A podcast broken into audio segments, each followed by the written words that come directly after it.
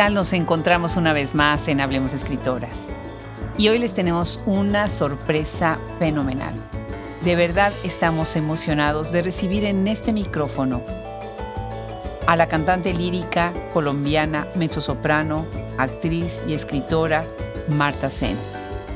Muchísimas gracias a ella por su generosidad y su tiempo y muchas gracias a Lina del Castillo por hacer posible este encuentro tan maravilloso.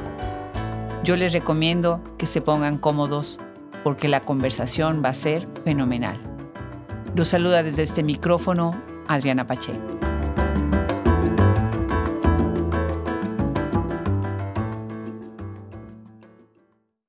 Marta Sen nació el 19 de noviembre de 1949 en San Galen, Suiza, pero su nacionalidad es colombiana. Actualmente reside entre Medellín y Bogotá, en Colombia, pero durante muchos años vivió en Nueva York y en muchos otros países del mundo. Es abogada de formación, mezzosoprano, actriz y escritora. Algunos de sus personajes operáticos son en Carmen, Rosina en El Barbero de Sevilla, Dorabella en Così fan Tite, Dalila en Sansón y Dalila, Charlotte en Verte y muchos otros personajes estelares de un repertorio operático espectacular. Se ha presentado en algunos de los principales escenarios del mundo, como el Festival de Salzburgo, en la Bastilla y la Fenice, e hizo su debut en 1982 en el Kennedy Center de Washington con la ópera Carmen de Bizet. Fue secretaria de Cultura en Colombia entre el 2004 y el 2007 y directora del Centro Cultural de la Biblioteca de la Universidad EAFIT en Medellín. Actualmente se desempeña como columnista del diario El Tiempo. Ha escrito Notas sin pentagrama, Villegas Editores y Más allá del canto, Tragaluz Editores. Yo no podía creer cuando de repente se presentó la oportunidad de conversar con Marta Sen a través de su hija, que nos da muchísimo gusto que es parte de la Universidad de Texas en Austin. Y bueno, cuando empezó la conversación de que si se podía o no se podía, pues la verdad es que sí se me, se me hizo un nudo en la garganta de la emoción de tenerla en este micrófono. Y bueno, pues bienvenida Marta, muchísimas gracias que has aceptado esta invitación. Mira, me honra de manera suprema que me hayas invitado. Sé la calidad del trabajo que haces y por supuesto me siento feliz de estar aquí contigo conversando hoy. Ah, pues muchísimas, muchísimas gracias. Mientras estuve preparándome para todo esto y saber un poquito más de ti, bueno, la verdad es que es complicado porque tener a una cantante de ópera de este nivel, de esta talla, es tener miles de preguntas, miles de preguntas que me tuve que contener y decir, no, Adriana, también vamos a tener que hablar de los otros aspectos. Y después llegar a tus libros, pues me emocionó muchísimo porque los libros tienen otra magia completamente distinta que tu perfil como cantante. Y bueno, pues en primer lugar necesito hacer la pregunta obligada, ¿cómo empezaste a cantar, Marta? Pues te cuento, es, es una respuesta un poco personal, así suene no quisiera que fuera tan personal, pero resulta que en un momento dado de la vida, como nos ha sucedido a tantísimas mujeres, vino el momento del divorcio, mm, quedé con mis dos hijos y me pregunté, ¿y ahora qué hago? ¿Sigo llorando o me pongo a cantar? Y resolví ponerme a cantar. Qué maravilla. Qué terrible la historia, o sea, como lo dices, me imagino que debe haber sido difícil empezar una nueva vida con dos hijos pero empezarlo cantando, bueno, para tus hijos debe haber sido un gozo. ¿Cantabas en la casa? ¿Tus hijos te oían todo el tiempo practicando y ensayando? Claro, por supuesto. En ese momento mi hija tenía, Lina, que es tu amiga, tenía cinco años y mi hijo tenía siete, Javier. Y por supuesto mi entrenamiento vocal exigentísimo para un cantante de ópera, con la disciplina que eso supone, hacía que ellos tuvieran que resistir la vocalización permanente, el desarrollo de las cuerdas vocales, el entrenamiento que supone el instrumento de la voz, que como cualquier otro instrumento musical tiene su técnica. Y por supuesto, siempre me escucharon en las escalas, arriba, abajo, respiraciones, clases, repeticiones, porque la disciplina que exige la música y la disciplina que exige el canto lírico es como la de un deportista. Hay que estar todos los días completamente concentrado en ello. Qué maravilla. ¿Y de niña cantabas? Sí, me cuentan mis padres, y yo me acuerdo también, que siendo una niña tremendamente inquieta, hiperactiva, necia, entonces mi padre y mi madre me castigaban encerrándome en mi habitación.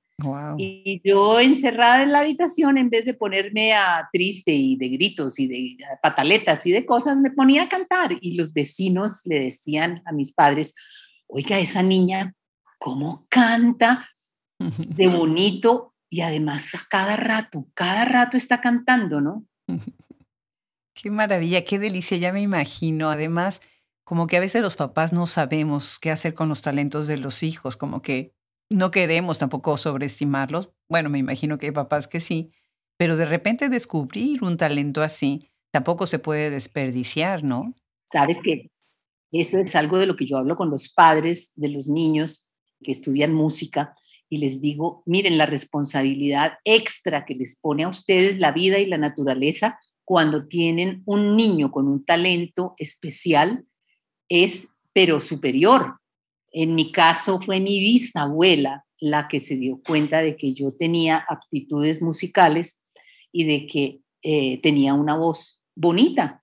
Y, les decía a mis padres, la niña canta muy lindo, ustedes tienen que llevarla a una escuela de música para niños. Y ella insistía, insistía, hasta que en el mismo colegio llamaron a mis padres y le dijeron, la profesora de música dice que aquí hay un talento especial y que tiene que entrar al conservatorio de la Universidad Nacional, al departamento infantil.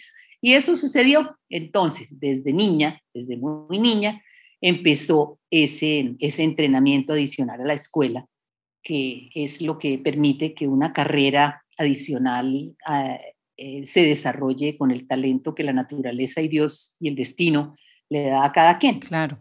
Qué suerte que lo veas así y que se los puedas comunicar a los padres, porque sé que además, bueno, vamos a hablar también de eso, pues eres una gran promotora de la cultura en tu país, en Colombia, y bueno, a nivel internacional también.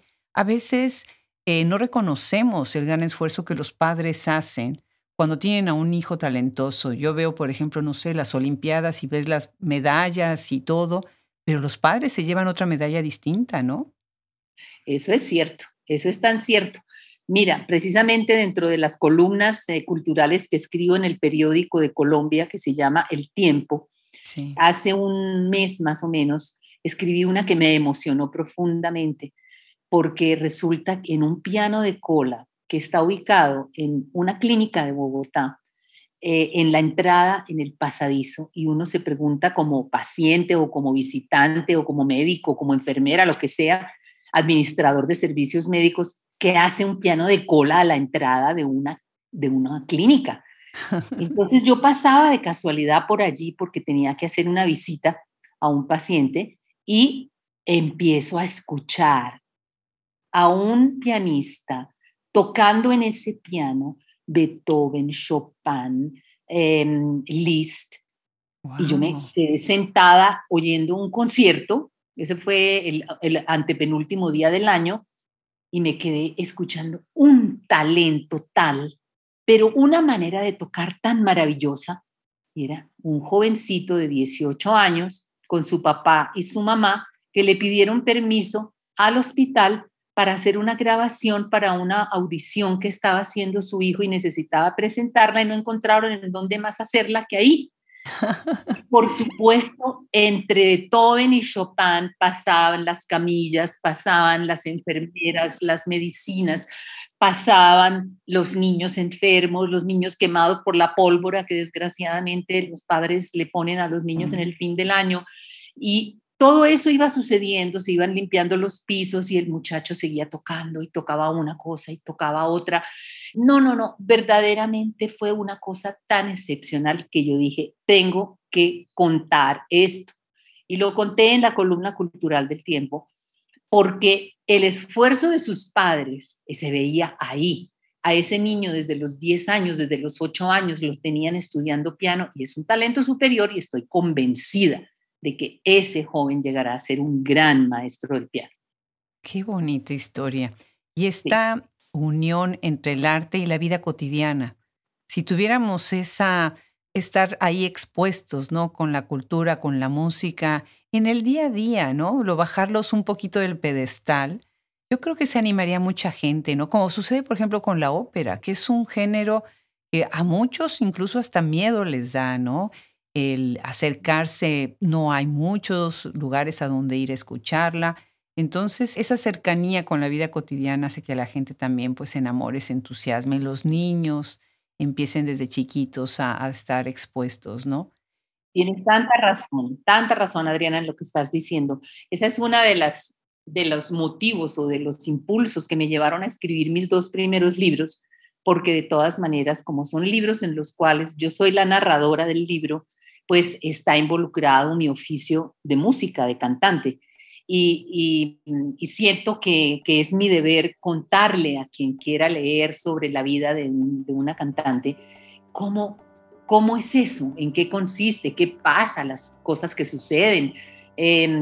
no solamente es salir al escenario vestiendo un personaje, todo lo que hay detrás de la escena, todo lo que sucede por el camino de la vida, va sucediendo cosas que son fascinantes, tristes, alegres, hay de todos los colores de las emociones humanas en todo lo que hay en la trasescena de la vida de un artista.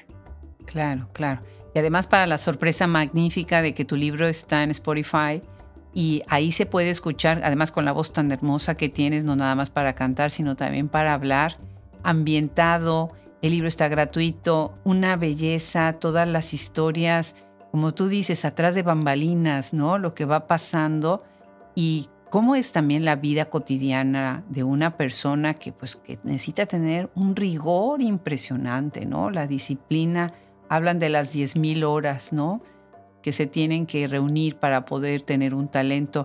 Bueno, yo creo que con tu caso no, no son 10.000, sino fueron muchísimas más de las 10.000, ¿no? Cuéntanos, Marta, yo sé que tú eres naturalizada, nacionalizada, colombiana, pero no naciste en Colombia. Cuéntanos un poco sobre tus orígenes y cómo es que te conviertes en colombiana.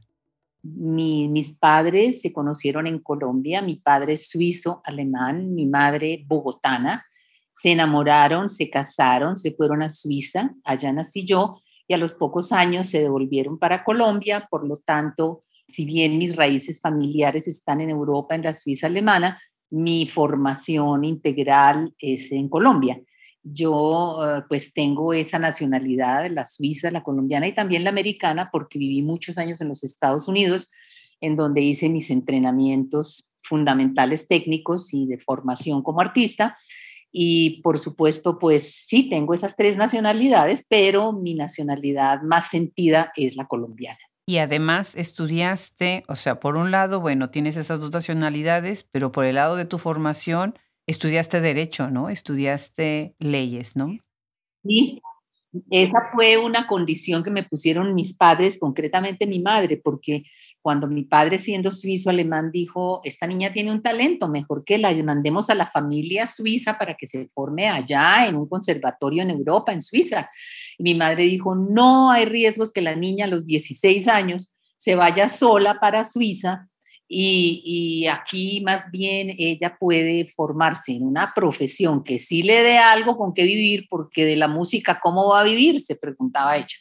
Entonces, así fue que estudié Derecho en la Universidad del Rosario de, Bogotá y música en el Conservatorio de la Universidad Nacional de Bogotá también. Y terminé simultáneamente las dos carreras y me decidí por la música y el canto. Qué orgullo, qué orgullo para Colombia. Bueno, también tu otra raíz, no vamos a menospreciar esa parte, pero como latinoamericana y para Colombia tener a la cantante de ópera más reconocida del mundo de origen latinoamericano, pues es todo un privilegio para, hasta yo me cuelgo la medalla, ¿no? Como mujer latinoamericana. De verdad que sí. Muchas gracias. Me estás, eh, poniendo mi ego muy en alto al decir esas palabras. Una hora, Marta. Vamos a ponértelo muy en alto, nada más esta hora. Muchas gracias. Marta, ¿qué pasa en 1982 que debutas en el Kennedy Center de Washington? Además, bueno, qué lugar, ¿no? con esta ópera tan hermosísima que es Carmen. ¿Qué, ¿Qué sucede en ese momento cuando estás en ese escenario frente a ese público? Mira, cada artista y, cada cantante de ópera tiene un camino tan diferente y empieza su carrera de una manera tan particular. La mía sí que fue particular, porque yo me presenté simultáneamente a tres concursos de canto internacionales, el de París, el de Nueva York y el de Baltimore. El de Baltimore daba plata como premio poquita, pero daba alguna platica y cuando no se tiene, pues cualquier cosa es un gran cariño.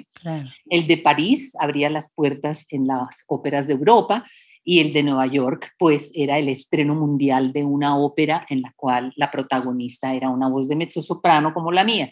Y simultáneamente y en la misma semana, el destino quiso conjugarse para que yo me llevara el primer premio de los tres concursos. Eso pues puso mi nombre en dentro del mundillo de la ópera, de la administración de los teatros, de las decisiones de los directores de orquesta. Y otra feliz coincidencia para mí, aunque no tanto para quien debía ser la protagonista de la ópera Carmen en el Kennedy Center que abría la estación de ópera de ese año, pues resulta que ella desgraciadamente se enfermó porque un mosquito la picó en alguna ciudad de África en donde estaba cantando y se enfermó y no tenían en ese instante a una protagonista de Carmen. Como yo había cantado la habanera y la seguidilla, que son las áreas más conocidas de la Carmen de Bizet, eh, en esos concursos, entonces alguien dijo, pues ahí está esa chica colombiana, que me traigámosla para que haga la Carmen. Y así llegué de casualidad directamente a hacer la primera ópera grande de mi vida en el Kennedy Center, representando a Carmen, y de ahí para allá verdaderamente la historia de mi vida artística se abrió con puertas muy, muy importantes en el resto de, los teatros internacionales. Muy, muy grande, qué maravilla, qué historia tan bonita. Por otro lado, la coincidencia, ¿no? A veces el mal de unos es el bien de otros, es la historia de la vida. Sí, yo siempre digo que la casualidad es la mejor amiga de todos los artistas. la coincidencia empuja el arte de una manera muy, muy sorprendente. Qué maravilla. Y bueno, también cantaste, has cantado en tantos lugares, pero quiero mencionar algunos. La Escala de Milán, por ejemplo, es una de las grandes, grandes, yo creo que es la casa en donde todos los cantantes de ópera quieren cantar. Pero también en Salzburg. Y déjame contarte algo. Yo soy de origen mexicano-alemán. Y una de las cosas que a mí siempre me encantó de ir a Alemania es que vivíamos en un lugar muy cerca de Austria y ahí era esta gran temporada de ópera y de teatro en Salzburg. Y era, bueno, pues una emoción enorme, nada más que los boletos eran carísimos, pero tenían una sección ahí, ¿no? Para los que podíamos pagar poquito y ibas ahí, ya sabes, en el último rincón hasta arriba. Entonces me emocionó muchísimo saber que tú estuviste en ese mismo recinto en donde en algún momento yo también estuve escuchando la ópera. Cuéntanos, cuéntanos de esa experiencia. Obviamente Estados Unidos es un escenario, Europa es otro, ¿no? Cierto, son distintos, son distintas maneras de entender la ópera, la técnica vocal, los grandes maestros eh, europeos, pero también son grandes maestros los americanos. Y, y, siempre está presente ese tema de la coincidencia y de la casualidad que va empujando y va empujando mi carrera y cada vez que me acuerdo me viene una sonrisa especial. Por ejemplo, en Salzburg, yo estaba con Ricardo Muti, semejante director tan absolutamente maravilloso, cantando la clemencia de Tito dentro de lo que estaba programado en mi contrato, con unos conciertos para cerrar la estación, todo muy bien, pero se presentó una coincidencia que me hizo ser protagonista en, en los periódicos de Austria y en Salzburg en particular, porque resulta que estaba presentándose La Cenicienta de Rossini, se estaba presentando y yo estaba en mi casa tranquila, en mi apartamento, descansando, y llegaron del teatro a llamarme a las 8 de la noche a decirme, por favor, nosotros sabemos que usted canta La Cenicienta, estamos en una emergencia tremenda, la protagonista de La Cenicienta, una gran soprano, Anne Murray, no se siente del todo bien y entonces va a empezar la función, pero no está segura de poderla terminar. Le queremos pedir el gran favor de que esté entre el público, sentada por si acaso.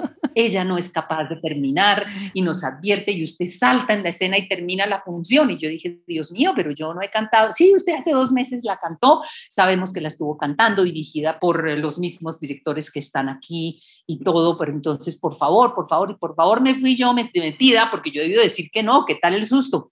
Entonces me estaba sentada en el público oyendo que todo iba muy bien, muy linda la función y de repente, tan, tan, siento en la espalda el dedo de alguien que me dice, le toca terminar esta función porque la mezzosoprano no puede. Ay, ay, ay, ay, ay. Mientras yo subía, me ajustaron el vestido para la escena final y anunciaron, desgraciadamente, la señora Anne Murray no puede seguir con la función y todo el público. Ah. Pero está entre el público sentada Marta Sen, que aceptó que bueno, que sale del público y la termina. Todos, bla, bla, bravo, bravo, bien, bien. Al otro día, entrevistas, prensa, importante, usted saltó del público al escenario, ¿cómo fue eso? Esos motivos, esos momentos, esas casualidades, esas coincidencias van haciendo crecer los nombres de los artistas. Y por supuesto, pues fue una feliz ocasión para mí y la señora Murray muy agradecida conmigo de que hubiera podido terminar el espectáculo sin que se hubiera afectado de una manera terrible. Qué maravilla, pero qué me hubiera encantado estar ahí. Imagínate, no, no, no, qué, qué delicia. Haber tenido a, a dos mezzosopranos en el mismo lugar y que además se iban a intercambiar, que ha de haber sido, es una delicia. Y mira que a veces el público agradece tanto esas sorpresas, ¿no? Qué, maravilla. No, y se sienten que estuvieron en un momento histórico del festival porque sucedió lo que sucedió y alguien del público salió del público y se montó en el escenario y cantó. Bueno, en fin, eso fue una, una cosa. Y así me sucedieron cosas muy bonitas que realmente iban empujando mi carrera y mi nombre y, y así me sostuve 40 años de carrera. Qué maravilla. ¿Cómo hace una madre de dos hijos con una carrera así de complicada y de intensa? Esa es la parte más difícil de hacer una carrera artística y eso sí es el común denominador de todos los artistas de la música, porque estamos saltando de escenario en escenario, eh, dos meses aquí, otros dos meses allá. Entonces son unas piruetas increíbles. Además, yo estaba separada con mis dos hijos y mis padres asumieron el reto de ayudarme a impulsar mi carrera. Se fueron para Nueva York, a mi casa, estaban con mis hijos, que yo pensaba, ¿quién los puede cuidar mejor que su par de abuelos? Entonces yo hacía unas piruetas, por ejemplo, me quedaban tres días libres entre París y Milán y yo cogía un avión, me venía, estaba un día con ellos y me devolvía cosas de esa naturaleza. Y en las vacaciones, por supuesto, me los llevaba al sitio en donde yo estuviera cantando, allá estaban conmigo, metidos entre el público, en la arena de Verona, en, en, tantos sitios los llevé por el mundo entero mientras yo cantaba. Y, y, ellos viajaron mucho y tuvieron también esas vacaciones internacionales líricas en donde me acompañaban y estábamos los tres muy unidos en los distintos sitios. Qué maravilla y qué formativo. Ahora me explico con Lina, me, explico muchas cosas. Qué maravilla.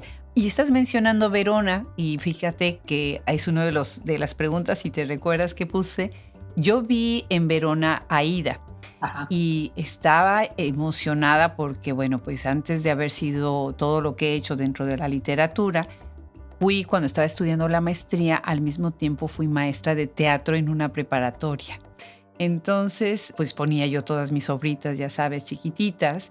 Y una de, las cosas que más les gustaba a mis alumnos es que yo contaba esta historia de lo que quiere decir la palabra persona, el personae, del aparato que se ponían en el teatro griego para que se escucharan en estas arenas tan enormes, ¿no?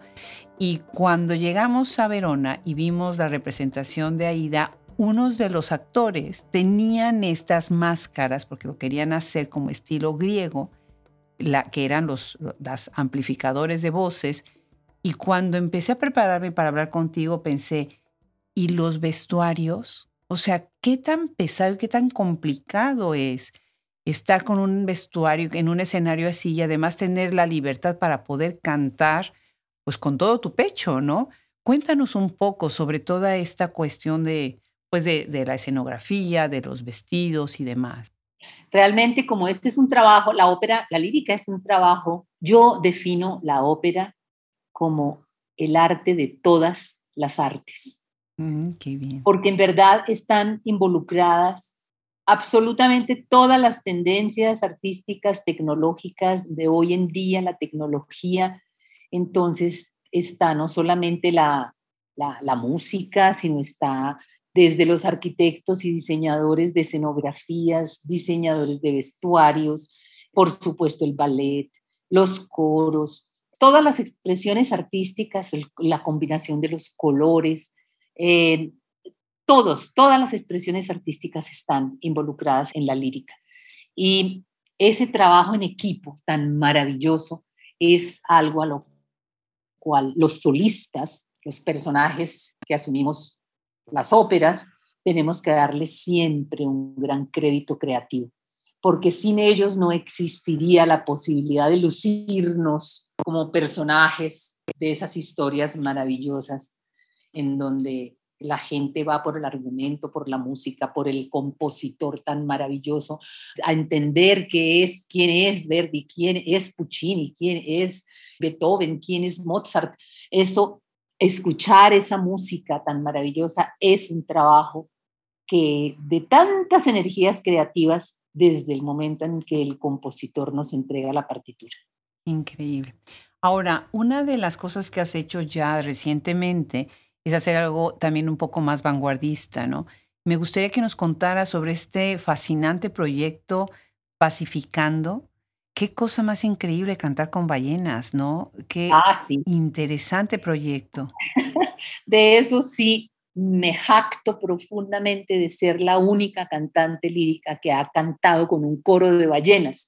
Y será muy difícil que exista de nuevo esa experiencia tan maravillosa que es la de que con unos hidrófonos que se meten en el fondo del mar en la época en la cual vienen las ballenas a las costas colombianas, junto con el doctor Jorge Reynolds, que es un gran científico colombiano, inventor, eh, uno de los inventores del marcapasos cardíaco que han salvado tantos millones de vidas en el mundo.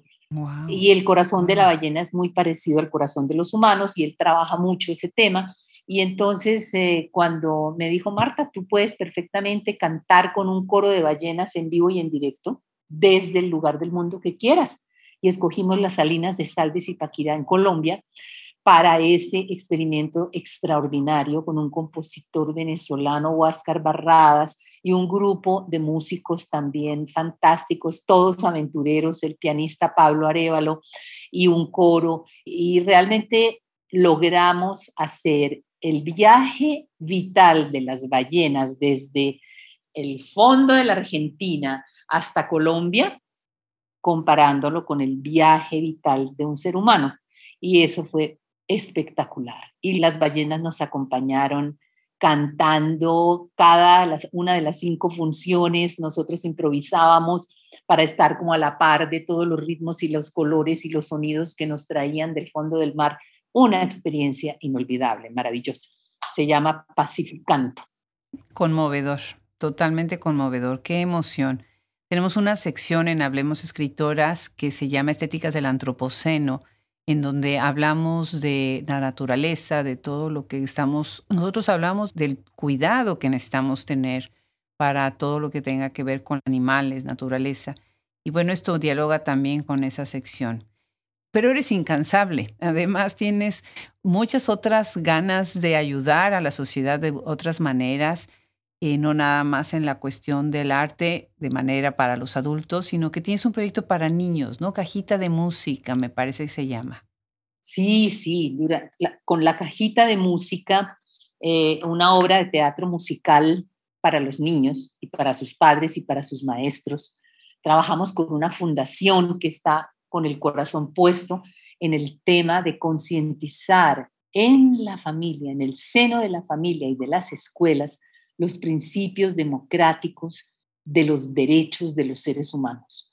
Entonces, ese trabajo con los niños, utilizando el, el, canto, utilizando los textos de los poemas, los personajes de la obra, que por siempre el tema será el bien, el mal y cómo se puede neutralizar el mal para transformarlo.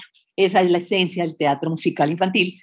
Entonces nuestros personajes fundamentales se llaman ruidajón y popoteco, que contaminan el ambiente por los malos sonidos y los malos olores. Y estos personajes son ayudados por una palomita de la paz que es capaz de transformarlos y convertirlos en armonía. Esa es la historia y el personaje que yo represento, por supuesto, es un personaje con el que los niños se identifican porque es el personaje que va poniéndole conciencia a cada uno de los niños de los, y a cada uno de los malosos sobre cuáles son sus responsabilidades, cuáles son sus derechos, cuáles son sus deberes y cómo no pueden permitir que sus derechos sean violados. Entonces, toda esta tarea puesta en boca de los niños fue una cosa maravillosa de ocho años de trabajo excepcionales que tuvimos en el país, en distintos sitios de Colombia tienen que hacerlo en todos los otros países. De verdad necesitamos tanto de eso. Sí, sí, sí. Realmente el tema de democracia en la familia y en la escuela es la única garantía para que la democracia pudiera tener alguna realidad claro. de bienestar y no ser simplemente el ideal. Estoy de acuerdo, estoy totalmente de acuerdo. Marta, tú conoces una obra que se llama Pedro y el Lobo. Es una pieza alemana en donde están todos los instrumentos musicales para niños y cada animal tiene un instrumento y así es como aprenden los niños principalmente en Europa, ¿no? Por supuesto, es fundamentalmente pedagógica y es absolutamente perfecta esa obra. ¿En algún momento piensan hacer algún proyecto así? Siento que la educación musical de los niños en español o para Latinoamérica está como muy aislada. Son nada más ciertos cotos en donde los niños tienen acceso a este tipo de material. ¿Tú qué opinas? Estoy de acuerdo. Está en mora la educación de los niños de desarrollar la sensibilidad hacia las artes en general y particularmente hacia la música como ese lenguaje que siendo el del sonido unido a la palabra puede desarrollar eh, reflexiones muy especiales en los niños. Te cuento una anécdota chiquitica. Claro. Cuando estábamos haciendo cajita de música, yo reunía, yo venía al país poquitos días en esa época, entonces pedía que me reunieran a un grupo de niños, cualquiera, cualquiera, le decía a mi mamá, un grupo de niños para trabajar una hora y media con ellos. Entonces mi mamá llamaba a los hijos de los porteros del edificio, a los hijos de las aseadoras del edificio, tráiganmelos aquí al apartamento tal día de 5 a 6 y media de la tarde que mi hija viene y quiere cantarles. Y todos felices llegaban los niños. Entonces construíamos las canciones de acuerdo a la experiencia del taller infantil. Y cuando estábamos trabajando la canción de La Palomita de la Paz, que es el personaje que crea la armonía en toda la obra, entonces yo les cantaba esa canción y la canción decía que todos los niños hacían una ronda alrededor de la palomita de la paz que les daba las semillas para que las sembraran y la paz crece y crece y los niños cantan. Pero desgraciadamente, en un momento dado, eh, los adultos no entienden que eso es el trabajo que han hecho los niños y entonces desbaratan ese trabajo. Entonces yo cantaba y les contaba todo esto y cuando les canté la canción, un niño levanta la mano y dice, yo cuento la canción. Bueno, cuéntala. Pues que estábamos todos los niños felices en la ronda y estábamos felices cantándole a la palomita de la paz y la matica que nos dio crecía y crecía y seguíamos cantando dichosos a la semillita de la paz hasta que pasó un desgraciado, con la palabra más grande que no me atrevo a decirla, no la, y pasó y no la pisó y no la destrozó, porque esos grandes son así, pasan y nos destrozan la matica. Qué cosa más increíble. Los niños son tan mágicos, tan maravillosos, siempre y cuando los dejemos ser niños, ¿no? Qué belleza. Exacto. Ya me imagino las caritas viéndote y escuchándote emocionados, ¿no? Fabuloso. Así es, así es. Pero para la dicha, no te quedaste nada más con cantar y hacer estos talleres, sino que decidiste escribir. Y eso te lo agradezco muchísimo, Marta, porque es un paso. Es un paso importante reflexionarse a una misma, evaluar qué es lo que quiere uno compartir y de repente decir, bueno, lo voy a plasmar. No nada más una manera egoísta de decir, bueno, esta es mi biografía, sino es la historia de una época, es la historia de una sociedad, de un grupo, de la gente con la que tú tuviste trato y eso pues obviamente nos deja marcados todos los que te estamos leyendo, ¿no?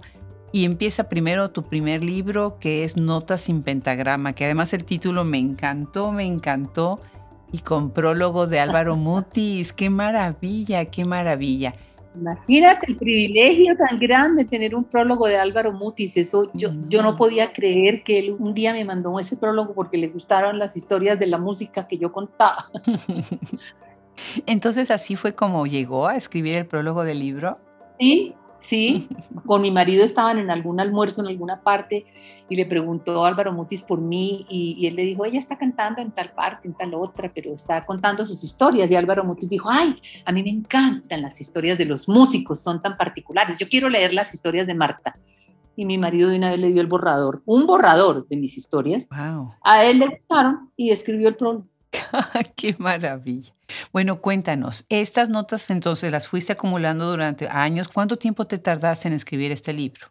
Pues mira, el primero fue un cúmulo de historias porque como durante los ensayos de la ópera no se puede usar la voz para hablar, solamente se ahorra para cantar. Entonces, en los intermedios de días entre una función y otra, me ponía a escribir y tenía unos cuadernos de notas acumulados de muchos años con esos momentos en los cuales escribía sobre mis percepciones en relación con el oficio, en relación con la vida, en relación con las dificultades y con las alegrías de poder hacer un oficio como el de cantar, que todo el mundo se imagina que es un oficio muy fácil y resulta que no lo es.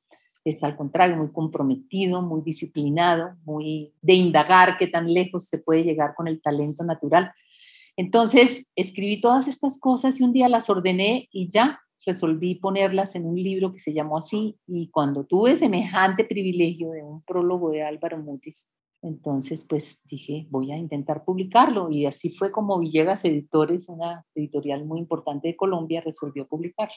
Qué maravilla, qué maravilla. Bueno, ahorita hablaremos del segundo libro, pero antes déjame preguntarte, ¿quiénes son tu inspiración en materia de ópera, de canto?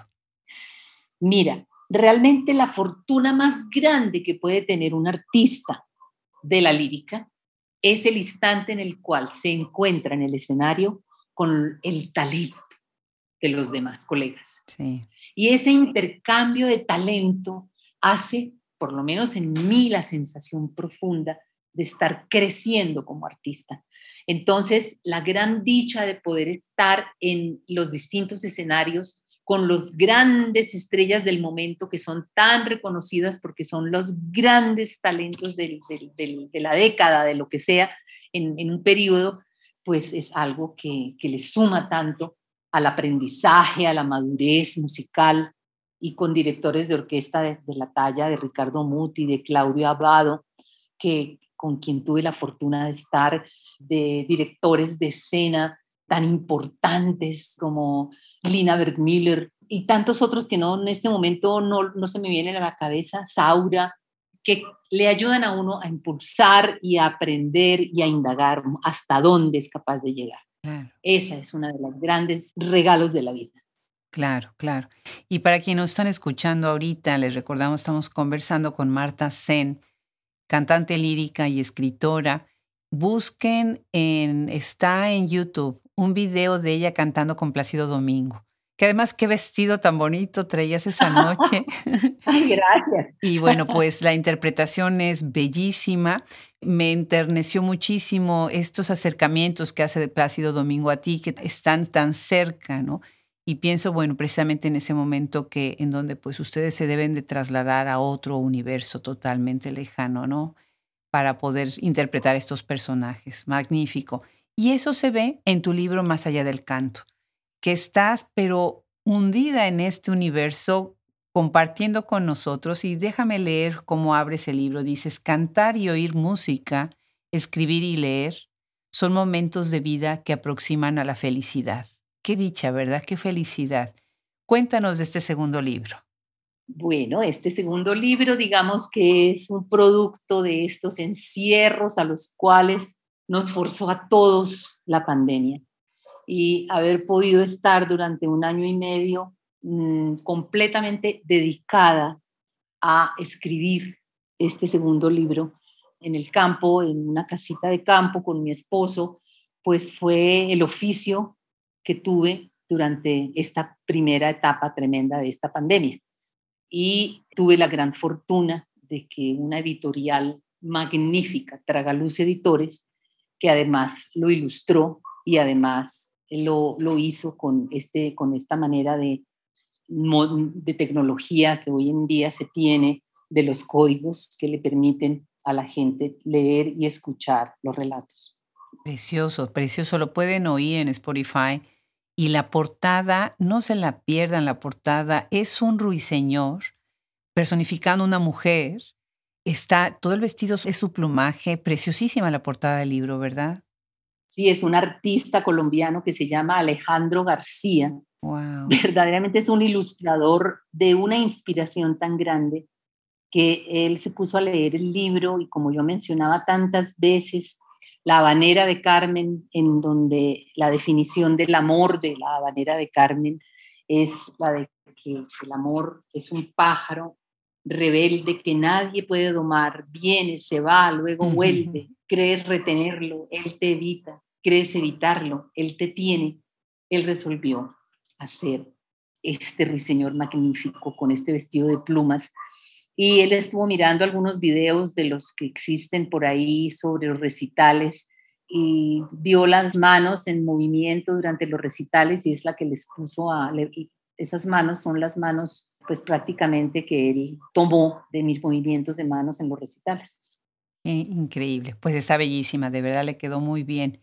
Hay un capítulo de este libro que me conmovió mucho. Luciérnaga está titulado. Y ahí hablas de impostar a otras personas. Es muy interesante porque estás ahí entrando, ya si me meto un poquito más teórica y más crítica, estás entrando, explorando la cuestión de la identidad. Cierto. Y bueno, pues ustedes lo que hacen es eso, ustedes impostan en un escenario a otras personas, se convierten en alguien más. Y me parece muy interesante la manera en la que tú recoges las historias de otras personas que impostan también, de distintas maneras, son impostores, ¿no? Cuéntanos un poco de cómo piensas todo el libro y estos temas que lo atraviesan. Pues cada relato siempre está vinculado a alguien que de una manera u otra deja una huella en un artista. Bien porque su tragedia o su dicha o su, o su vida es tan absolutamente intensa en un momento dado que nos deja una huella que después la sensibilidad en la representación, en la reinterpretación de una obra que ya nos es dada por un gran genio de la humanidad, puede estar ahí, detrás, acompañando de una manera o de otra. Entonces, hay relatos que están relacionados con los directores, con los otros colegas, con músicos. Hay otros que están relacionados con los fans, los que se llaman los fans, que son los admiradores que los artistas, pues gracias a Dios tenemos que son seguidores.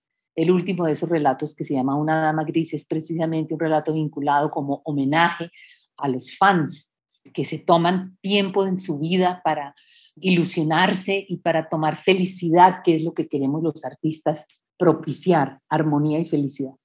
Entonces, en cada relato siempre hay alguien que marca de una manera u otra la sensibilidad artística. Y por eso los escogí. No solamente son personas, hay animales, hay circunstancias. Y recogí todo ello y por eso lo puse más allá del canto, que fue un título que me ayudó a escoger, por supuesto, la editorial, porque más allá del canto está ese recoger de la vida y de la sensibilidad para poder cantar de tal manera que la misma partitura para una voz como la mezzosoprano lírica es la misma partitura que otra mezzosoprano lírica interpreta, pero ¿qué es lo que le aporta al intérprete a esa partitura? su propia sensibilidad, su propia manera de cantar, su propia voz, su propio color de voz. Eso es lo que hace distinta e interesante la obra que es siempre la partitura misma. Sí, es cierto eso. Qué personal es esta interpretación y a la vez emociona al público ver incluso de una a otra los contrastes y la manera en que se relacionan ustedes con esa partitura, como dices, que es igual que la que cantan los demás, ¿no? Lo que van a cantar otros. ¿Nos quieres leer una parte de este libro? bueno, igual era algo muy cortico porque el tiempo sé que apremia. Es dentro de uno de los relatos que me atreví a denominar seis cantatas en New York. y es que estar en Nueva York, y yo creo que todas las personas que van a Nueva York tienen esa sensación, esa experiencia de esa capital del mundo, que si uno tiene emociones muy agradables en ese momento, se exaltan con lo que pasa en Nueva York y si tiene sufrimientos, como que también uno se abate y se, se pone hondo en sus sentimientos. Entonces, Nueva York, ciudad donde he vivido tantos, tantos años de mi carrera, me generó algunos momentos y algunas historias y algunos instantes que me dejaron inspiración. Y voy a leer la que yo llamo la quinta voz de esa cantata. Buenísimo.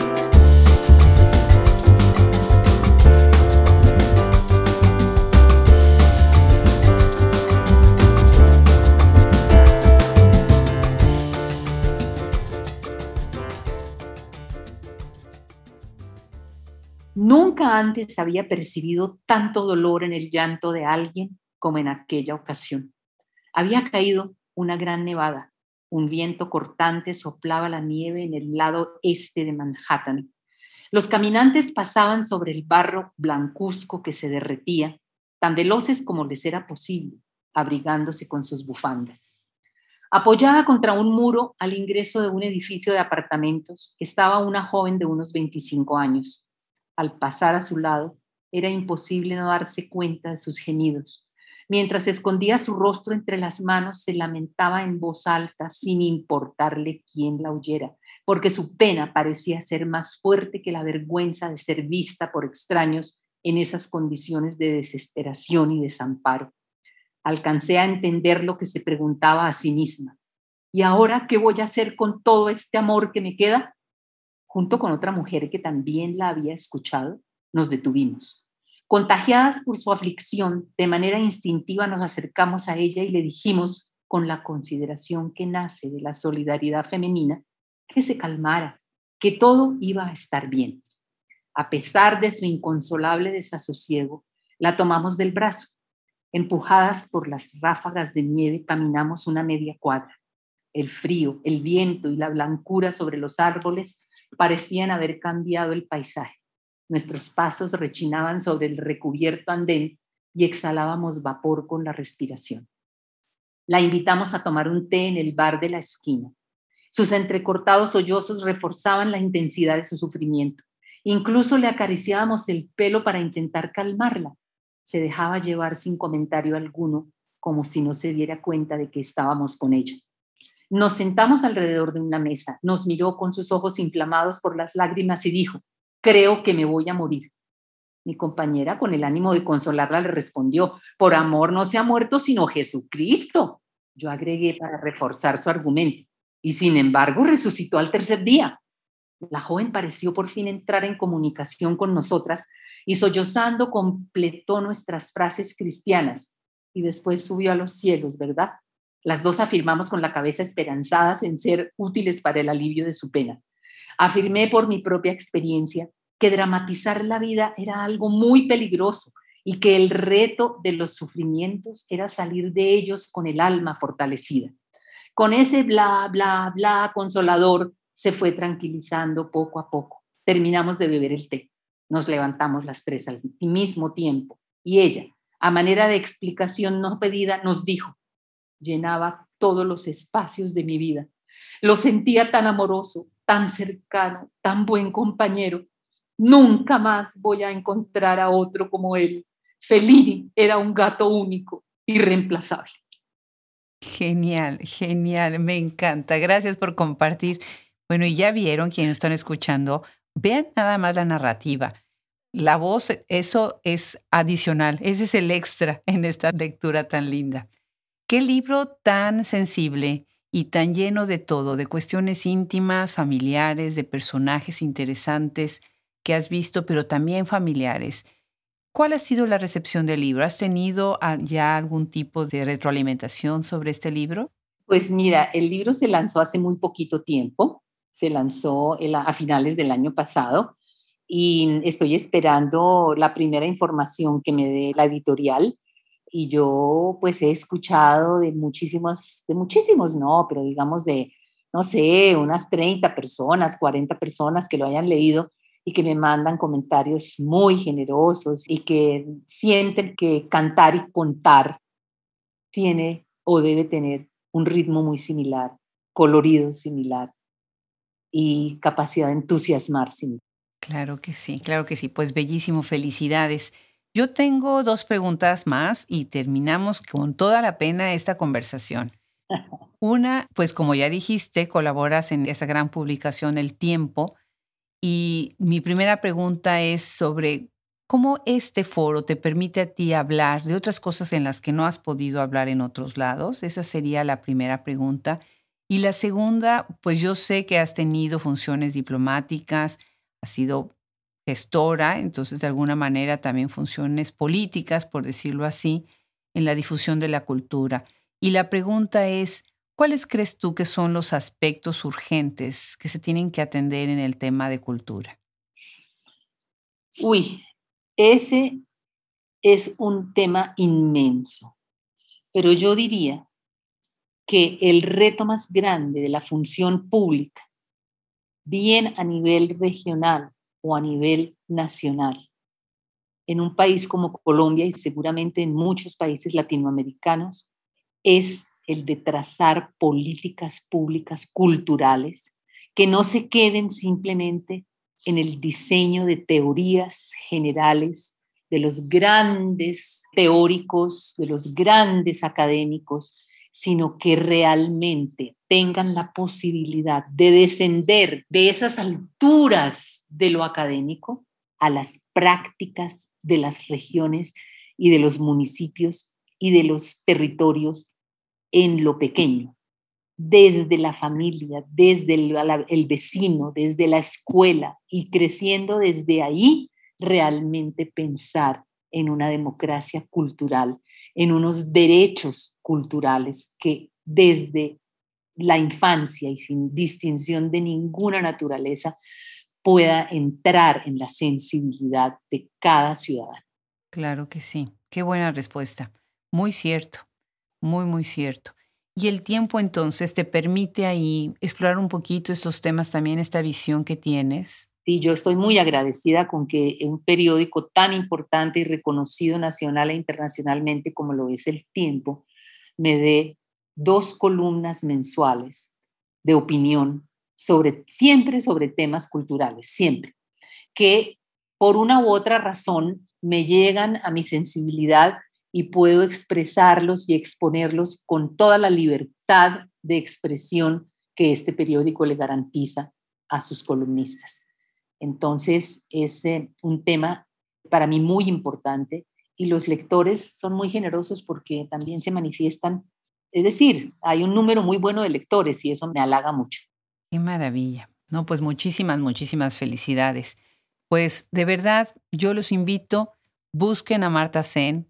Hay muchos lugares donde pueden escucharla.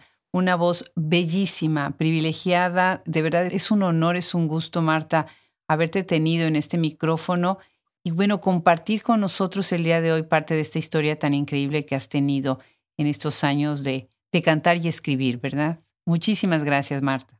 Adriana, a ti muchísimas gracias. Qué conversación tan exquisita la que me has planteado. Te lo agradezco de corazón. Al contrario, pues un abrazo grande desde Austin, Texas, hasta Colombia. Para ti también.